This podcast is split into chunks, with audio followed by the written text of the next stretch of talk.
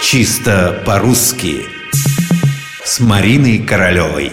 Гуманитарный когда в какой-то точке планеты происходит, например, стихийное бедствие, мы практически мгновенно об этом узнаем. Более того, пострадавшие могут максимально быстро получить необходимую помощь.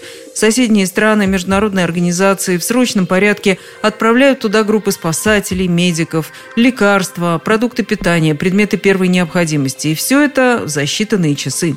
Еще какое-то время на транспортировку, и вот уже на месте распределяют гуманитарную помощь. Мне, кстати, не раз задавали вопрос, а можно ли так говорить «гуманитарная помощь»? Можно ли употреблять в этом случае слово «гуманитарный»? Можно, и вот почему.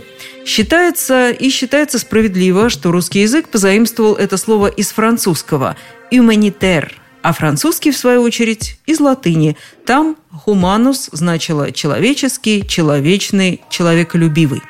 Когда мы нуждаемся в слове «гуманитарный», ну, во-первых, когда говорим о гуманитарных науках. Эти науки относятся к изучению культуры и истории народов, в отличие от естественных и технических наук. Он получил гуманитарное образование. Так мы говорим о человеке, который закончил исторический, филологический, юридический, социологический или какой-нибудь другой подобный факультет. Но не только для этого предназначено в русском языке слово «гуманитарный». Гуманитарное – это то, что относится к человеческой личности, к правам, интересам, благосостоянию человека. Например, спросите вы, например, та самая гуманитарная помощь. Ее приводит в пример, разъясняя значение слова, толковый словарь иноязычных слов Леонида Крысина. Так что словосочетание «гуманитарная помощь» признано, узаконено словарями.